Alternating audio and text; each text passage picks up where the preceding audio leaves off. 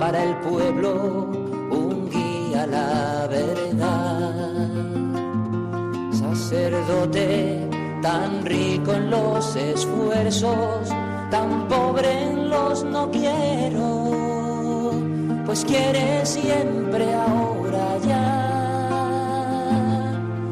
Comienza en Radio María, Sacerdotes de Dios, Servidores de los Hombres, dirigido por el Padre Miguel Ángel Arribas. En sus manos pastor con el buen pastor, al pie de la cruz, con el que está en cruz, lámpara de luz en la oscuridad, en sus manos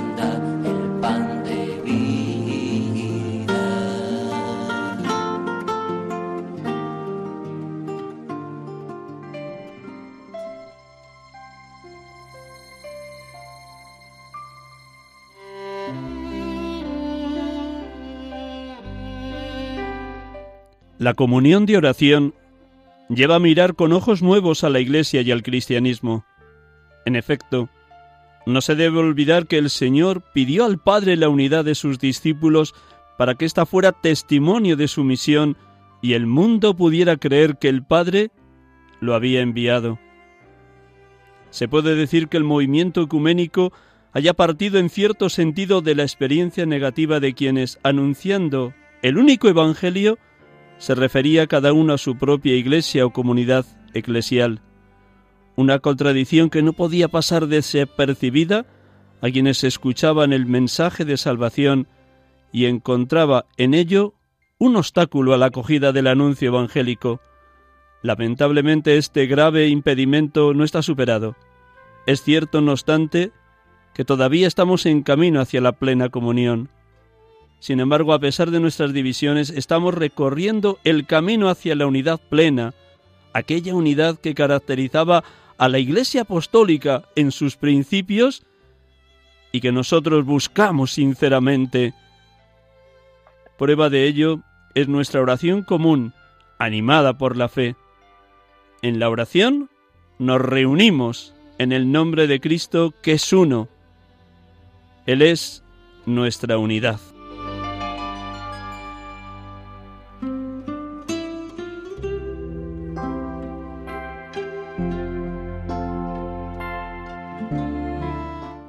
De la duodécima carta encíclica de San Juan Pablo II para que sean uno.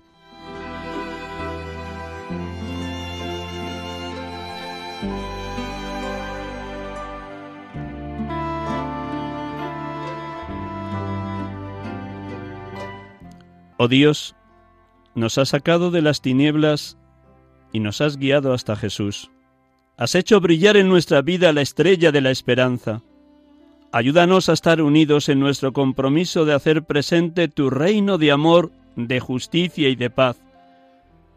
Y así ser antorcha de esperanza para quienes viven en la oscuridad de la desesperación y el desencanto. Toma nuestra mano, Señor, para que podamos verte en todos los momentos de nuestra vida. Haz que te sigamos sin miedo y sin angustia. Ilumina tu luz sobre nosotros y enciende nuestros corazones para que vivamos envueltos en el calor de tu amor. Álzanos hacia ti, que te has despojado de todo, por, de todo por nuestro bien, para que nuestra vida te glorifique a ti, Padre, Hijo y Espíritu Santo. Amén.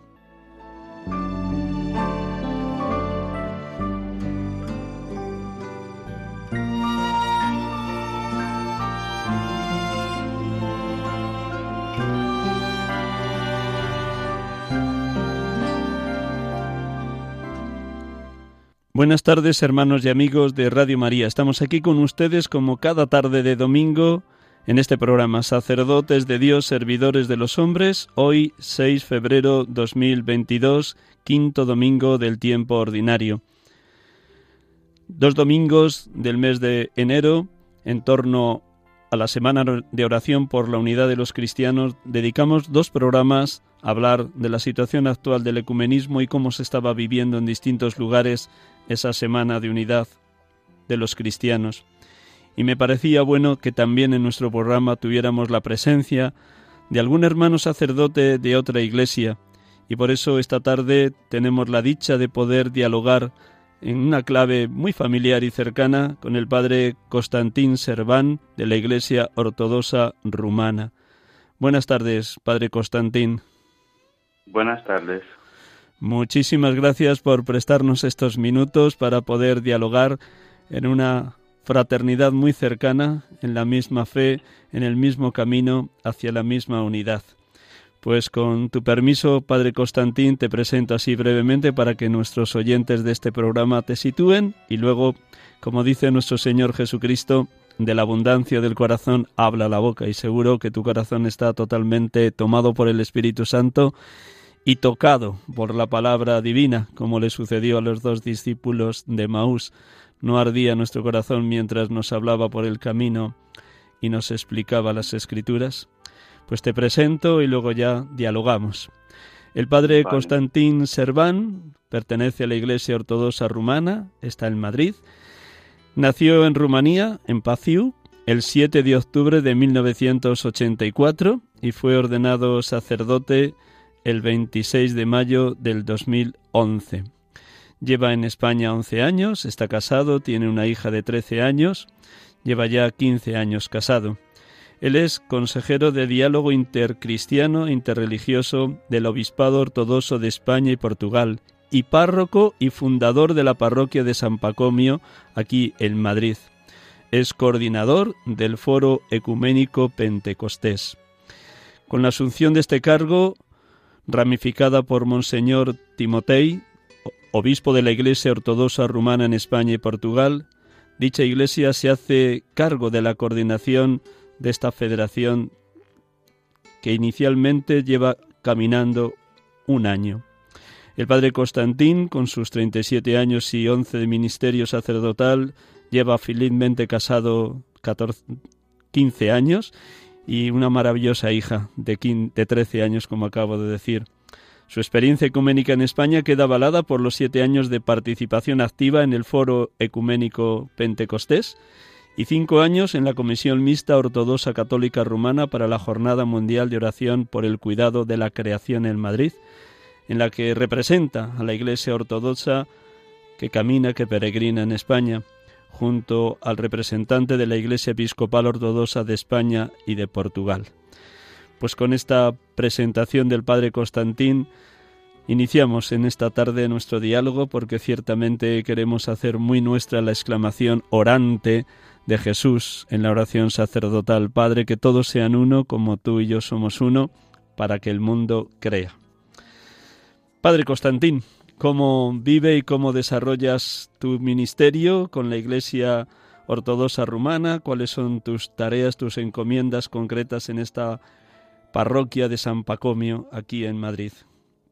Bueno, soy sacerdote, soy párroco, eh, soy el único sacerdote en la parroquia, así que, como saben, las tareas de cualquier parroquia son múltiples.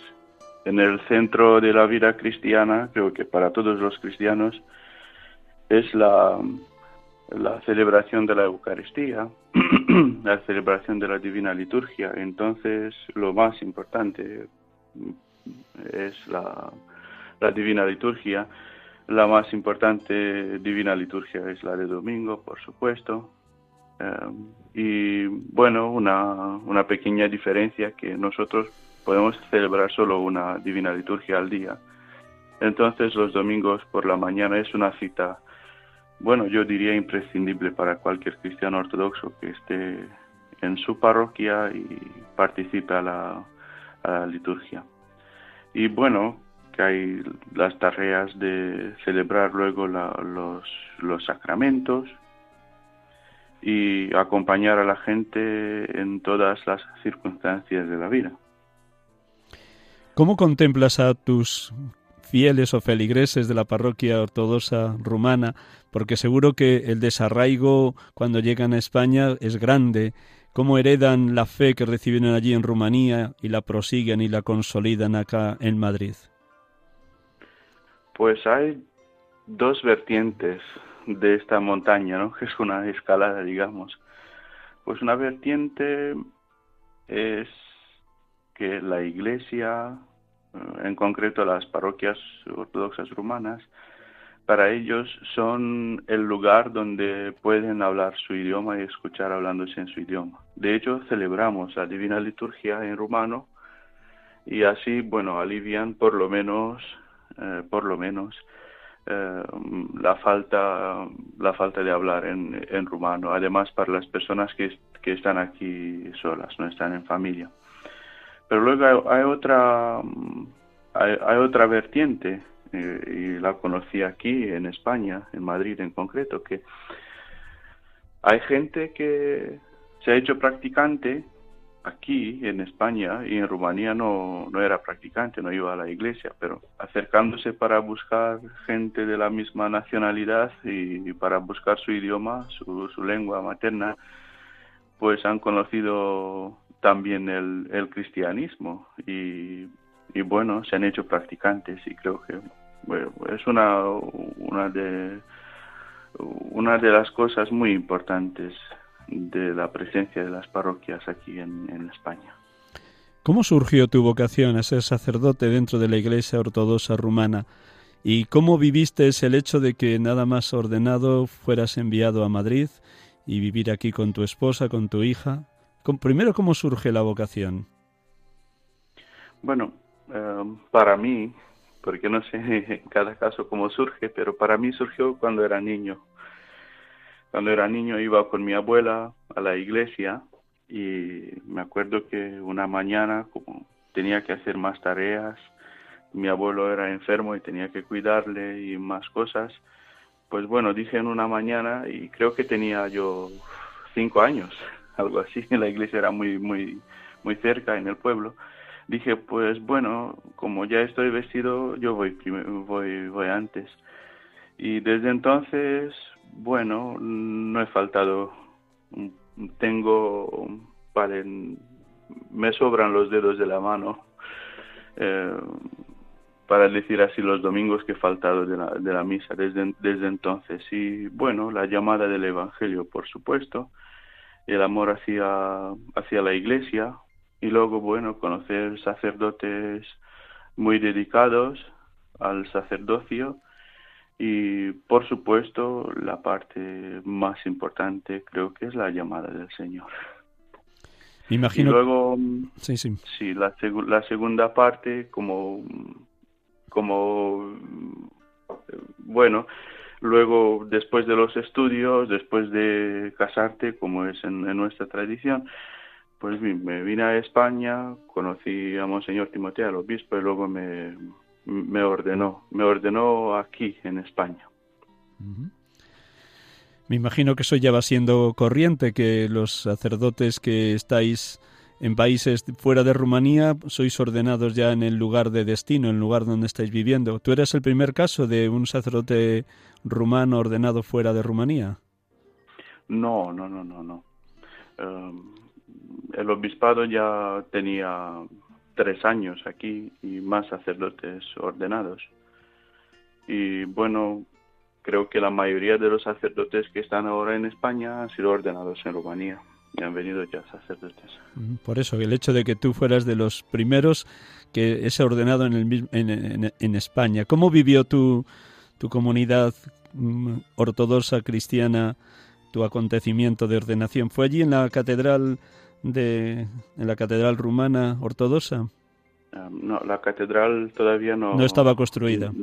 no estaba construida. Entonces, el obispo me ordenó en, la sede episcopal de entonces, en la capilla, eh, y bueno, era ha sido un acto muy muy íntimo en una vigilia nocturna, vale, muy entra, muy entrañante y además, bueno, como consciente de de lo que supone el sacerdocio, pues bueno, ha sido también algo algo que me ha puesto mucho a pensar y a tener miedo de la responsabilidad que tendré para las almas.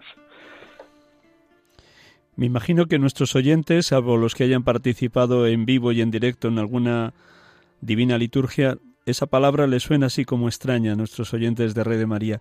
Si no te importa, Constantín, descríbenos un poquito en qué consiste la divina liturgia que celebráis los domingos, que como ya señalabas antes es única y me imagino que es también una celebración larga, al menos en las que yo he participado. Mm, para en lo que puedas describir, porque sabemos que hasta que no se vive en directo es más difícil explicarlo por mm, por, por, por palabras y más desde la radio, pero en lo que puedas. Sí, mm, bueno, es es complejo, pero bueno, en pocas palabras, la divina liturgia que celebramos ordinariamente es, es la de San Juan Crisóstomo del siglo IV y que, se ha mantenido así. Y de hecho en todas las iglesias ortodoxas mm, se celebra la, misma, la misma liturgia, que bueno, sí es más extensa en el tiempo que, que la misa romana, por ejemplo. Em, tarda normalmente una hora y media, pero depende, luego depende de cuánta gente recibe la comunión. Para decir así sobre la estructura, sí que, es muy complejo, pero bueno, tenemos la liturgia de la palabra, pues damos gracias a Dios, le, alabamos y, bueno, la liturgia, la liturgia eucarística para, para recibir a, para recibir al Espíritu Santo, que, eh, que bueno, que nuestros dones que, se traen al altar, el pan y vino, se conviertan en el cuerpo y la sangre de Jesucristo.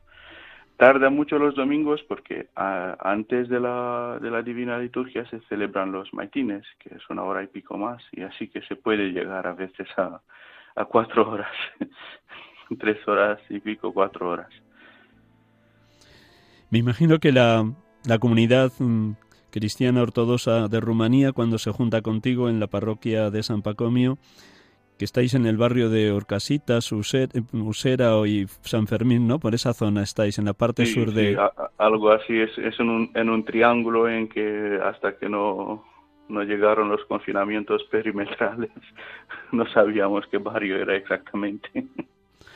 Cuando, ¿Cómo participa el pueblo de Dios, cómo participan los cristianos ortodoxos en esa divina liturgia los domingos? Bueno, con, con alegría, pero bueno, eh, en, las, en las caras de los feligreses puedes ver eh, muchas, muchas emociones. Bueno, a veces ves alegría, a veces ves alguna lágrima, a veces bueno, se ve que, que están pensando en muchas cosas. Pero en, nuestra parroquia, gracias a Dios y gracias a los feligreses que, tenemos en la parroquia, eh, participamos en silencio como se debe. Nosotros los ortodoxos tenemos la costumbre de, participar de pie en la divina liturgia. De hecho, eh, las iglesias ortodoxas no, no tienen bancos Solo en los laterales hay algunos bancos y algunas sillas para que no, no pueda quedarse de pie. Y bueno, que lo, lo, lo que se siente realmente es que participan con el corazón. Y eso sí que, que llena mucho.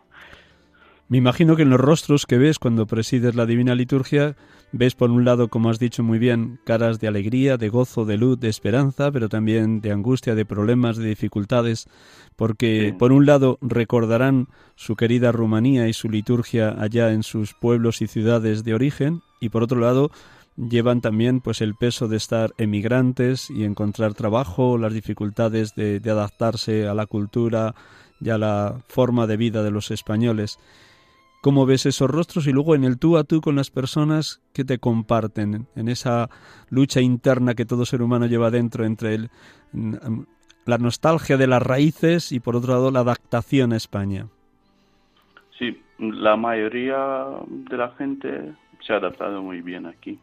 De hecho, las familias que, que tienen niños en los colegios ya, ya tienen que estar muy adaptadas porque los niños bueno, como, como padres creo que tenemos el deber de, de adaptarnos y de, y de hacer a los niños que se sientan en casa, aunque eh, no sea nuestra casa en sí, aunque vivamos de alquiler, pero bueno, nuestro deber es que los niños se sientan en casa para que puedan tener un eh, puedan tener puedan estar asentados y, y estudiar porque lo veo muy muy importante. Bueno, también hay gente que se siente desarraigada, pero aquí en concreto en España, pues no hay mucha, no hay, no hay tantas dificultades como en otros países de adaptación, porque el pueblo español nos ha recibido muy bien, así que no, no hay quejas en ese sentido. Siempre hay excepciones, por supuesto, pero en general la adaptación en España como extranjero se te hace mucho mucho más fácil que, mucho más fácil que en otros países. Tú no has tenido ningún, en ningún momento, salvo algún caso muy aislado de algún loco que siempre hay por ahí, pero tú no has tenido ninguna dificultad a la hora de, de estar en diálogo con los españoles y tampoco a nivel de, de, mostrarte como sacerdote ortodoxo cuando has estado participando en alguno de los encuentros ecuménicos. ¿Te has sentido siempre abierto al diálogo y te han recibido como tal, como un hermano? Sí, claro que sí, no, no he sentido nunca alguna cosa rara y bueno, lo de día a día, como yo voy con sotana cuando, cuando voy al hospital, por ejemplo, o voy a algún sitio como, como sacerdote, em, al principio se me parecía que la gente me mira, ahora ya no, ya no se me parece eso y en varias ocasiones gente preguntándome, perdón padre, ¿es usted de Toledo? Porque veo que lleva sotana. pero bueno, no me he sentido nunca, nunca, no sé, em, mal por algún encuentro. Tu participación en los distintos foros ecuménicos, sobre todo en este foro ecuménico Pentecostés fundado en Madrid en, en octubre del 2007, ¿cuál ha sido tu colaboración, tu participación, tu aportación a los hermanos de otras iglesias? Bueno, mucha aportación, no sé, pero bueno, eh, el foro cuando, cuando le conocí, em, no, no, no, me olvidaré nunca mi, mi, mi, primer día en el foro, porque llevaba, no sé, bastante, llevaba poco tiempo en España y me costaba muchísimo hablar, bueno, más escuchar que hablar. Y, y, y bueno, he conocido gente con mucha mucha paciencia, mucho amor y, bueno, consideramos los que estamos en el foro que, ya somos amigos. Y esto es algo es algo que se trabaja en, el diálogo ecuménico de la realidad, de día a día.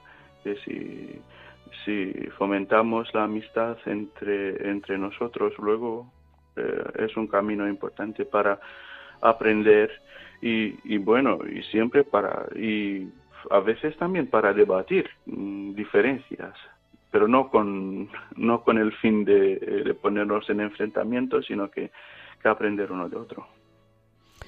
La Iglesia Ortodoxa Rumana tiene también contacto con la Iglesia católica rumana que mantiene el, rico, el rito greco-católico. ¿Tenéis algún encuentro en alguna ocasión?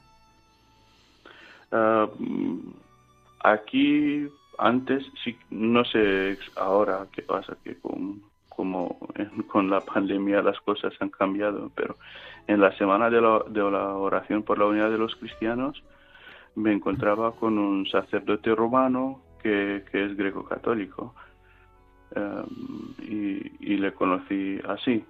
Y luego mm, lo que lo que sí que tenemos contacto es con un sacerdote católico romano eh, que celebra aquí en Madrid, que somos de la misma zona de Rumanía, Padre Leonardo, y, y bueno, sí que tenemos contacto además los sacerdotes de parroquias con los sacerdotes vecinos, los sacerdotes católicos vecinos.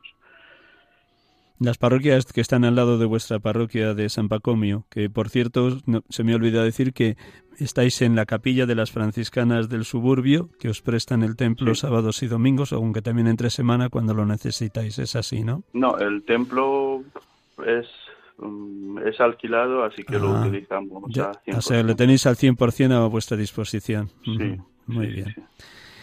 En ese trabajo sobre el ecumenismo, ¿qué pasos en, los últimos años crees que han sido como más, más incisivos, más lanzados, más creativos para, para ese camino de unidad?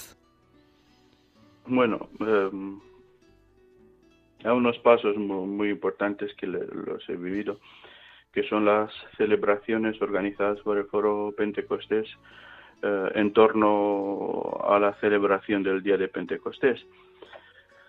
Em, ¿En qué consistía e-, esos encuentros o esos momentos de oración y que, donde se celebraban? Descríbenos un poquito para que nuestros oyentes estén al tanto de cómo se celebra el Foro Ecuménico Pentecostés. Sí, bueno, em, el Foro Ecuménico sí que tenía más, tiene más, más, encuentros, más, eh, pues se hacen más cosas, pero la más importante es la celebración de la vigilia ecuménica de Pentecostés que bueno es, es una eh, es una oración y antes mm, antes de la pandemia había una parte también de formación de talleres eh, y, un momento para compartir algo de comida. Eh, era un es, es un evento que tarda bueno medio casi medio a partir de la tarde hasta la noche y, y bueno un no sé si decir un pretexto, pero una ocasión, una ocasión de, eh, de compartir más tiempo, de compartir más tiempo en, tres sentidos, en el sentido de, eh, de, formación, de, talleres, en el sentido de, de compartir comida y en el sentido de, oración. Permíteme, Constantín, ¿cuál es el, el lugar, el papel que tiene para un sacerdote ortodoxo y también para los feligreses de tu parroquia de San Pacomio la figura de la Virgen María.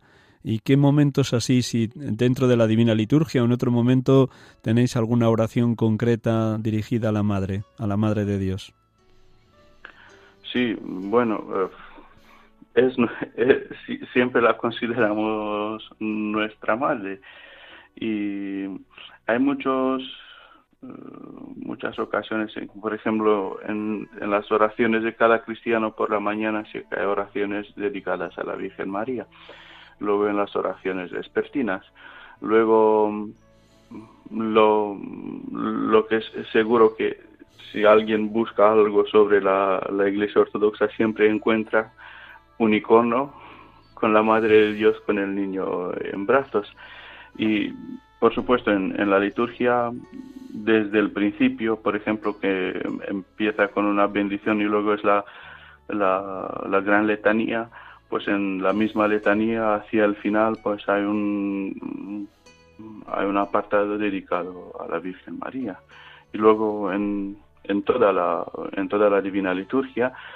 Y hay hay luego las las fiestas marianas que, celebramos y entonces, bueno, es, eh, es muy venerada la Virgen María en la Iglesia Ortodoxa.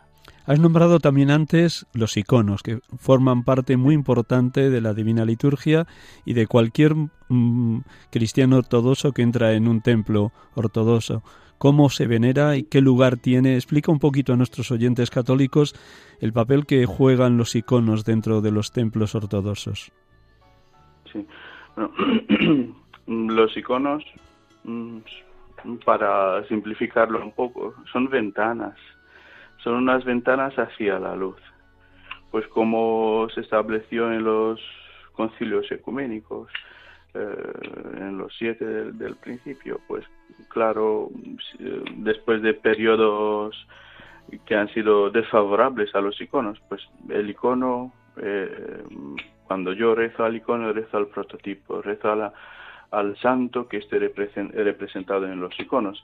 Y representamos eh, al, Hijo de Dios, a nuestro Señor Jesucristo, representamos a la Virgen María. Se representa también la Santísima Trinidad, pero en la imagen en la, imagen de los tres ángeles que visitaron a Abraham y luego los eh, los santos así que mm, para, para la oración los iconos eh, juega, juegan un rol muy, muy, muy importante y, y, además, no sé, para la cercanía con, con, los, con los santos. Eres un hombre casado con una hija de 13 años. ¿Cómo participan en tu ministerio tu esposa y tu hija? Y también de qué manera participan o te ayudan en la parroquia o en la divina liturgia de los domingos. Bueno, en la parroquia, claro que ayudan, eh, pero en la, en la divina liturgia participan como todos los, los, demás. Sí.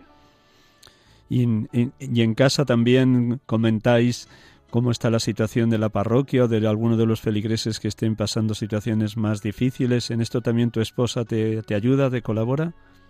Sí, sí, claro que sí. las, las parroquias ortodoxas tienen padre y madre.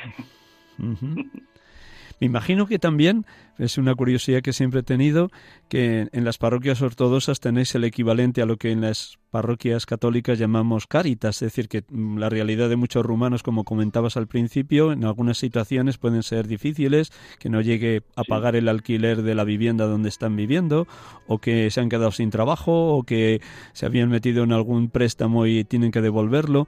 ¿De qué manera la dimensión caritativa se fomenta en la parroquia de San Pacomio? Bueno, como las, como las, en las mayorías de las parroquias, um, mm, somos parroquias jóvenes, somos parroquias que no tenemos propio templo y bueno, como llevamos pocos años, pues no estamos organizados como el Caritas, por ejemplo. Pero eh, lo que he fomentado desde el principio, y esto se hace, um, es que la, la gente no esté, no esté impasible a lo que le pasa al hermano. Entonces la gente se ayuda entre sí en la parroquia y, y bueno, intentamos aliviar los, el sufrimiento de, de, cada persona. Mm, por ejemplo, mm, siempre que ha, habido alguna persona enferma en el hospital que no tiene aquí familia o, si, si tiene familia, um, Ah, los feligreses han, se, han llevado con mucha responsabilidad la tarea de que la persona no esté sola en el hospital, han hecho por turnos y han sido acompañadas. Y también ayudas, ayudas concretas entre los feligreses, pero no tan, no tan organizado como el Caritas, eso sí. Cuenta a nuestros oyentes cómo está la situación de, del obispado de, la Iglesia Ortodoxa Rumana en Madrid, porque además de tu parroquia está también la catedral, que está en el barrio de Carabanchel, y me imagino que como llevas tantos años en España, también te ha dado pie para acompañar todo el proceso de construcción de la catedral y tu contacto permanente con tu obispo, así, con el Monseñor Timotei. Cuéntanos un poquito la realidad global de, de, la, de vuestro obispado aquí en Madrid, o a nivel de España, y luego, pues, cómo, cómo se fue construyendo esa catedral. Bueno, el Santo Sínodo de la Iglesia Ortodoxa Romana ha decidido ha, ha, decidido elegir el, eh, el, Obispado Ortodoxo Romano de España y Portugal en 2007. Luego, en 2008, ha sido ordenado y entronizado Monseñor Timotei.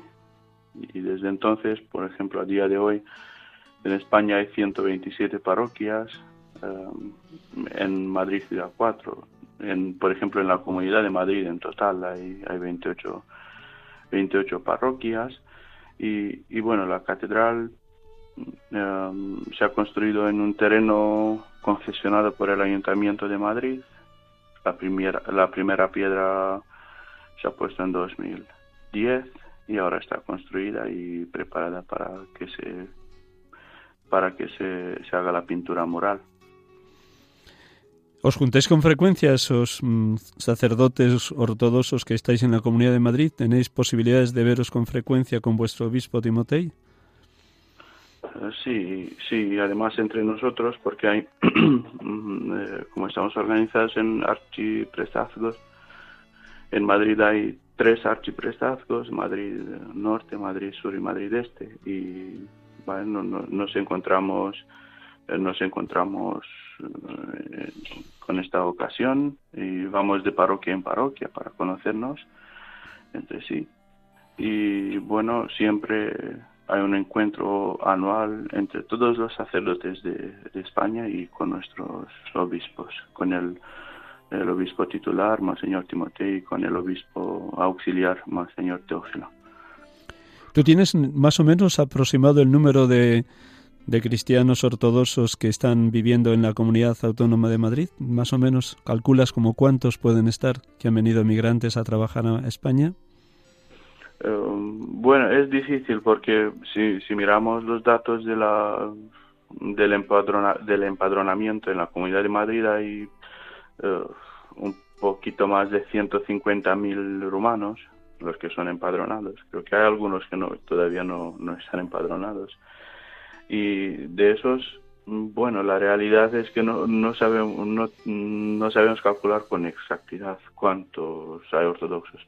Porque en Rumanía al, nivel declarativo mm, es una situación similar como la de aquí con los católicos. Más de 80% son ortodoxos, pero eh, a nivel de practicantes, por supuesto que hay, que hay menos. Es difícil establecer cifras. ¿Cuántos son ortodoxos? ¿Cuántos son practicantes? Es, muy difícil. Bueno, una última pregunta. ¿Cuál es, ¿Cuál es tu grito de esperanza en el camino ecuménico? Eh, ya sabemos que, como acabas de decir, el parón de la pandemia ha hecho que los contactos sean mucho más limitados y pequeños y eso también paraliza, porque, como has dicho, el primer ecumenismo es el de la amistad, el tú a tú entre hermanos de distintas iglesias y eso pues ha tenido su pequeño freno. Pero ¿cuál es tu grito de esperanza en este momento, en este año 2022? Pues siempre siempre nos queda nos queda rezar. Y, bueno, que el Señor, que el Señor ponga en nuestras mentes y en nuestros corazones um, el deseo de conocernos eh, hacia hacia hacia hacia una, una unidad y bueno es verdad que la, la pandemia nos ha frenado de alguna manera nos ha frenado los encuentros presenciales, pero nos hemos encontrado en online y hablamos por teléfono. ¿Alguna otra cosa que nos quieras compartir, querido Constantín, para ir cerrando nuestro encuentro de hoy, telefónico y radiofónico a la vez?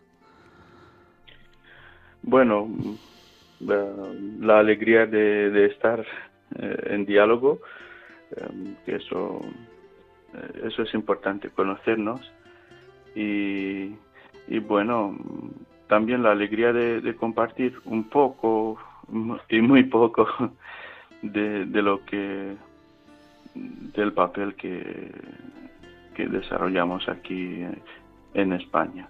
Y, y, bueno, dar, dar las gracias a Dios por estar en un país cristiano y por estar en un país con muchísima historia, con muchísima cultura.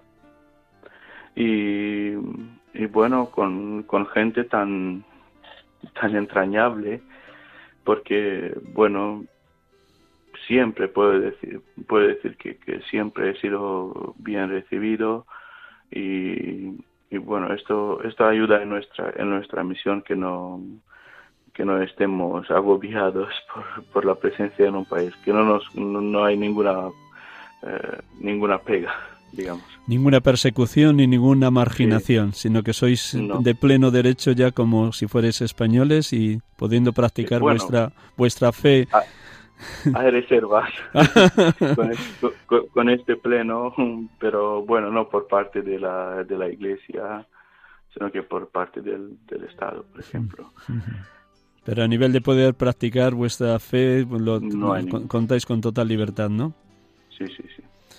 Constantín, muchísimas gracias de verdad por haber abierto el corazón y también haber abierto las puertas de esa parroquia de San Pacomio de aquí en Madrid donde eres párroco y por este deseo de comunión entre todas las iglesias que peregrinamos dentro de, esa gran iglesia que es el pueblo de Dios, el pueblo de, nuestro Señor Jesucristo, Salvador y Señor de cielo y tierra. Muchísimas gracias y hasta otra próxima ocasión que nos podamos encontrar. Dios te bendiga, hermano. Con mucho gusto, igualmente, gracias. Gracias a ti. Gracias.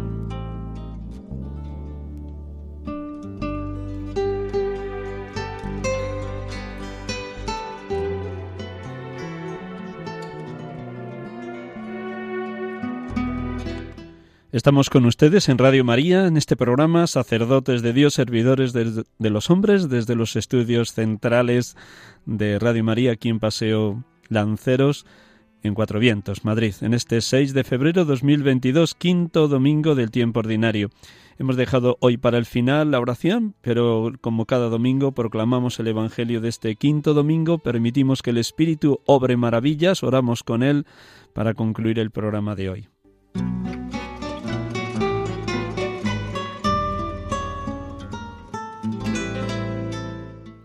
Del Evangelio según San Lucas. En aquel tiempo la gente se agolpaba en torno a Jesús para oír la palabra de Dios. Estando él de pie junto al lago de Genesaret, vio dos barcas que estaban en la orilla. Los pescadores que habían desembarcado estaban lavando las redes. Subiendo a una de las barcas, que era la de Simón, le pidió que la apartara un poco de tierra. Desde la barca sentado enseñaba a la gente. Cuando acabó de hablar, dijo a Simón, Rema mar adentro, y echad vuestras redes para la pesca.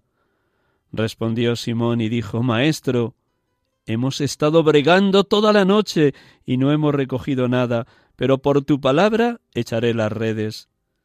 Y puestos a la obra hicieron una redada tan grande de peces que las redes comenzaban a reventarse. Entonces hicieron señas a los compañeros que estaban en la otra barca para que vinieran a echarles una mano. Vinieron y llenaron las dos barcas hasta el punto de que casi se hundían. Al ver esto, Simón Pedro se echó a los pies de Jesús diciendo Señor, apártate de mí, que soy un hombre pecador. Y es que el estupor se había apoderado de él y de los que estaban con él por la redada de peces que habían recogido. Y lo mismo les pasaba a Simón, a Santiago y a Juan, hijos de Zebedeo, que eran compañeros de Simón. Y Jesús dijo a Simón, No temas, desde ahora serás pescador de hombres. Entonces sacaron las barcas a tierra, y dejándolo todo, lo siguieron.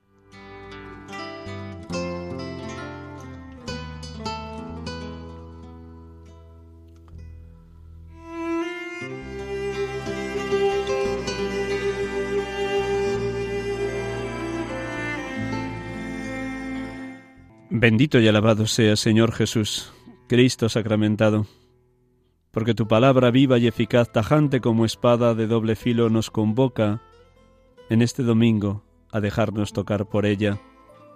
Al igual que la muchedumbre tenía hambre de escucharte, oh buen Jesús, también nosotros tenemos hambre de tu palabra, llena de vida y de verdad.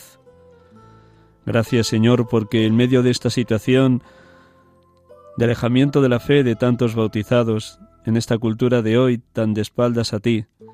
Nos sigues diciendo a los cristianos que intentamos vivir de manera comprometida nuestra fe. Rema mar adentro y echad vuestras redes para pescar. Gracias, Señor, porque a pesar de que nos quejamos como Simón, Maestro, hemos estado bregando toda la noche y no hemos recogido nada. También, como Simón, nosotros queremos decirte, en nuestra debilidad, en nuestra pequeñez, en nuestra flaqueza, en nuestros fracasos, pero por tu palabra echaré las redes. Sí, Cristo Jesús, que no nos cansemos de evangelizar, de anunciar tu buena noticia con hechos y con palabras, con el testimonio de una vida enamorada de ti y con el deseo de llevar el Evangelio a todos los rincones de la tierra, también a esas personas de nuestra familia o de nuestras amistades que tal vez no te han descubierto lo suficiente. Danos el fuego, el impulso del Espíritu Santo para que no dejemos de anunciar a tiempo y a destiempo tu buena noticia de salvación. Gracias Señor Jesús porque nos haces percibir que a pesar de nuestra pequeñez, miseria y flaqueza en la tarea evangelizadora, por tu gracia, con tu luz, con tu fuerza, las redes pueden reventarse de peces que entrar a formar parte de la Iglesia, de cada comunidad cristiana, de cada parroquia, de cada movimiento eclesial. Oh buen Jesús, oh Cristo sacramentado, danos la misma humildad y sencillez de Simón Pedro, que se colocó a tus pies y te dijo con toda sencillez, Señor, apártate de mí, que soy un hombre pecador. Sí, también nosotros somos pecadores, pequeños, pobres, miserables, necesitados de tu misericordia. Y en nuestro estupor, en nuestro asombro, en nuestra maravilla de sentirnos llamados y convocados una vez más por ti, queremos dejarlo todo para seguirte de manera incondicional. Qué frescas, qué lúcidas, qué directas suenan las palabras que dirigiste a Simón Pedro. No temas, desde ahora serás pescador de hombres. Todos los aquí presentes en este programa de Radio María, sacerdotes, seminaristas, consagrados, consagradas, laicos, queremos ser pescadores de hombres. Queremos anunciar a tiempo y a destiempo tu buena noticia. Queremos que nadie se pierda, porque este es tu deseo, buen Jesús, que todos los hombres se salven y lleguen al conocimiento de la verdad. Ayúdanos a vivir en tu presencia amorosamente, abiertos a tu gracia, a tu luz, a tu fuerza, para que sean muchos los que se salven. Bendito y alabado seas, oh buen Jesús, pescador de hombres.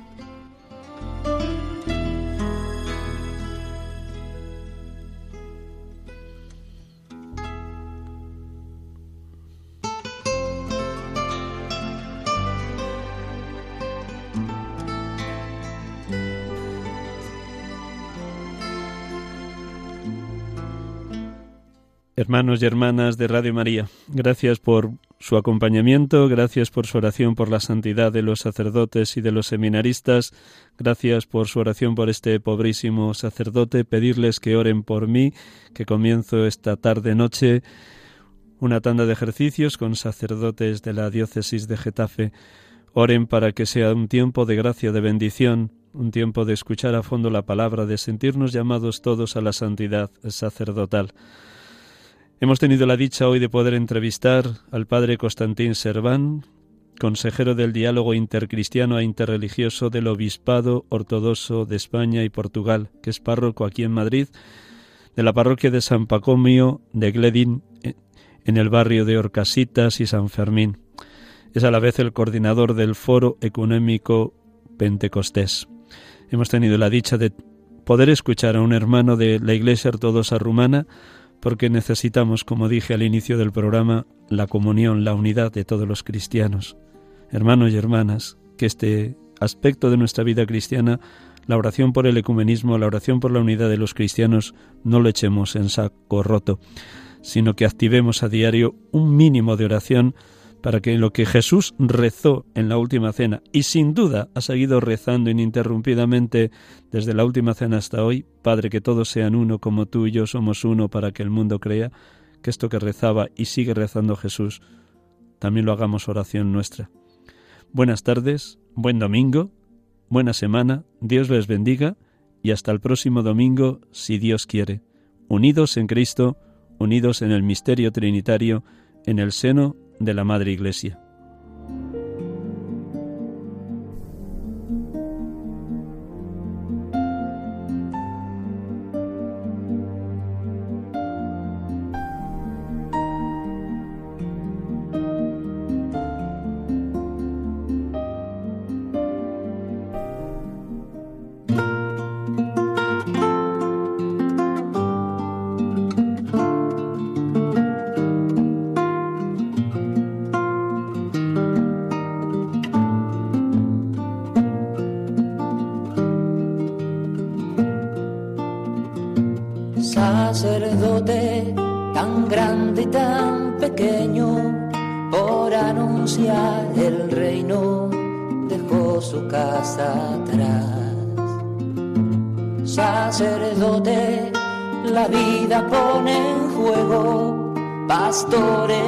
Para el pueblo, un guía a la verdad. Acaban de escuchar el programa Sacerdotes de Dios, Servidores de los Hombres, dirigido por el Padre Miguel Ángel Arribas. Pues quiere siempre ahora ya. Pastor con el buen pastor al pie de la cruz, con el que está en cruz, lámpara de luz en la oscuridad, en sus manos da el pan de vida. Pastor, con el buen pastor, al pie de la cruz, con el que está en cruz, lámpara de luz en la oscuridad, en sus manos